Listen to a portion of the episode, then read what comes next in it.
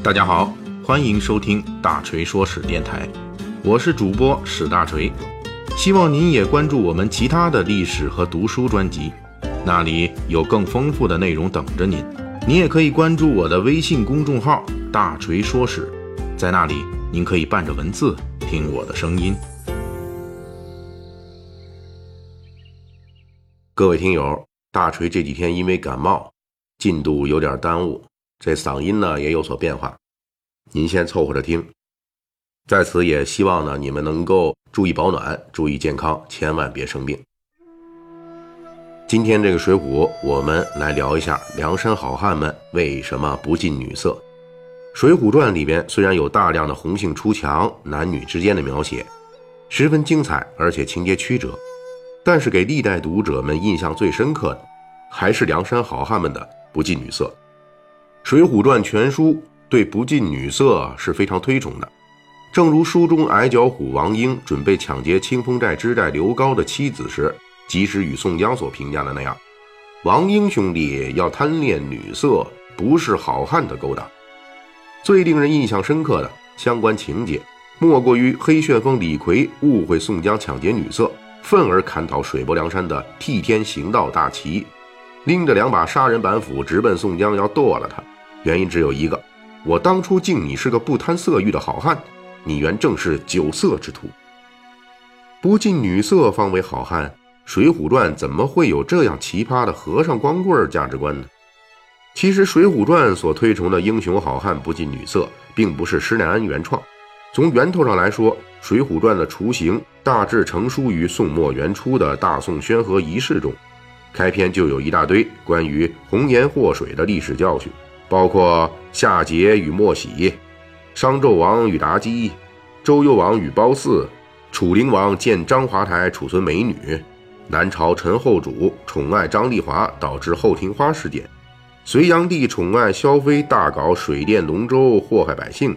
唐明皇因为杨贵妃引发安史之乱等等。总之就是女人，特别是漂亮女人，真是祸水。有这样的原型来为不近女色的观念疯狂打 call，可想而知，继承者《水浒传》在这方面的局限性。当然，肯定有读者要问了：这些红颜祸水都是帝王家的祸水啊，《水浒传》一帮社会中下层的江湖好汉为什么对帝王家的祸水如此恐惧呢？这是因为梁山好汉是有组织的，在江湖好汉的世界里，之所以恐惧甚至憎恶红颜祸水。正是源于对这些女人，特别是漂亮女人破坏组织内部的恐惧。梁山好汉是后世黑社会的雏形，依靠的水泊梁山这个有效的江湖组织形式。而当时的封建社会价值观中，女人和财货都是属于明码标价的财产，财货可以抢来之后大秤分金银，女人特别是漂亮女人，那如何分呢？谁要手，谁要脚？要整个活人来分配，就必然引发争风吃醋，而争风吃醋正是引发内讧的前奏。而且争风吃醋还得说是比较小的矛盾，真正的大矛盾是，如果山寨内部大部分好汉都不好色，那么这大多数肯定跟那些好色的好汉之间就从根本上无法搞好团结。比如鲁智深对小霸王周通抢劫妇女，那直接就是胖揍一顿。这种殴打在大家不上梁山的时候都还好说。无非就是具体的个人恩怨罢了。那上了梁山以后，周通如果还搞抢劫妇女的勾当，那就不是挨一顿胖揍能够解决的了。而且，女人对水泊梁山这种山寨的破坏力，还远远不止破坏内部团结这一项。《水浒传》中经典的情节：清风山草寇王英一伙抢劫知寨刘高的妻子，后来刘高妻子反噬宋江等人，就是红颜祸水对江湖山寨的一个微型证据。说白了，就是大家干的是玩命的买卖，脑袋拴在裤腰带上。而在封建社会中，女性能够做盗贼，甚至做盗贼头目的，受过土匪这个行当的职业训练的，不会轻易出卖好汉关键信息的，一般只有像顾大嫂、孙二娘这类少之又少的女匪头子。因此，从梁山好汉所从事的造反事业来看，也是接触女性越少越好，至少能减少暴露的风险。这一点在其他宋元时期话本小说中也有类似的说法，比如宋代话本《万秀娘仇报山亭儿》，杀人劫色的苗忠等人就是因为贪恋女色，最后被女色成功通报官府，苗忠等人被官府给一勺烩了。在后世的天地会之类的民间组织中，也一直都有禁止奸淫的帮会禁令，也是出于类似的考虑。当然，梁山好汉们的不近女色还有个现实的考虑，那就是中国传统观念中一直认为女色损伤精气，而梁山好汉们最令人称道的就是个人的高超武艺。女色损伤精气就会损伤武艺，因此不好女色的好汉才会有好武艺。这类似于后世对所谓童子功的一种盲目追捧。当然了，现代医学已经可以明确，正常的、健康的啪啪啪无损于身体，也自然就不会有这种女色伤好汉的观念了。虽然说《水浒传》推崇不近女色，但是从书中的蛛丝马迹上来看，梁山好汉中还是有不少碰过女色的。除了总惦记着把美女搞成压寨夫人的矮脚虎王英、小霸王周通之外，我们说点稍微生僻的，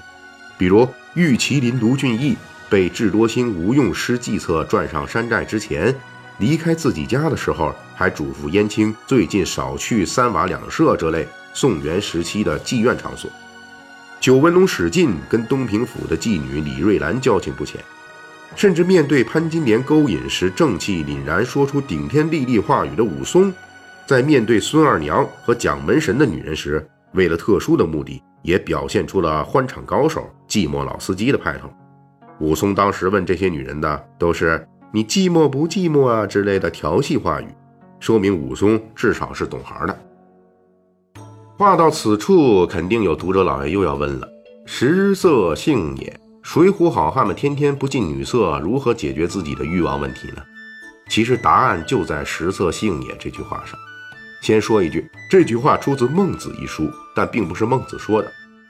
是跟孟子辩论的告子说的。不过，饮食男女确实一直被古人认为是需要把持和控制的欲望，而在《水浒传》中，好汉们在表现出不近女色的禁欲主义的同时，似乎是把憋着的一肚子气都用在了喝酒和吃饭上。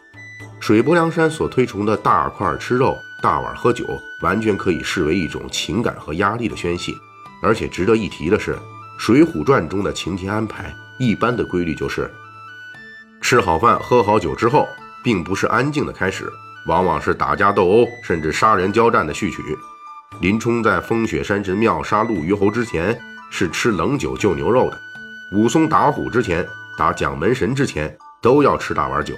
即便是大闹飞云浦、血溅鸳鸯楼之前，也要连吃几只鹅。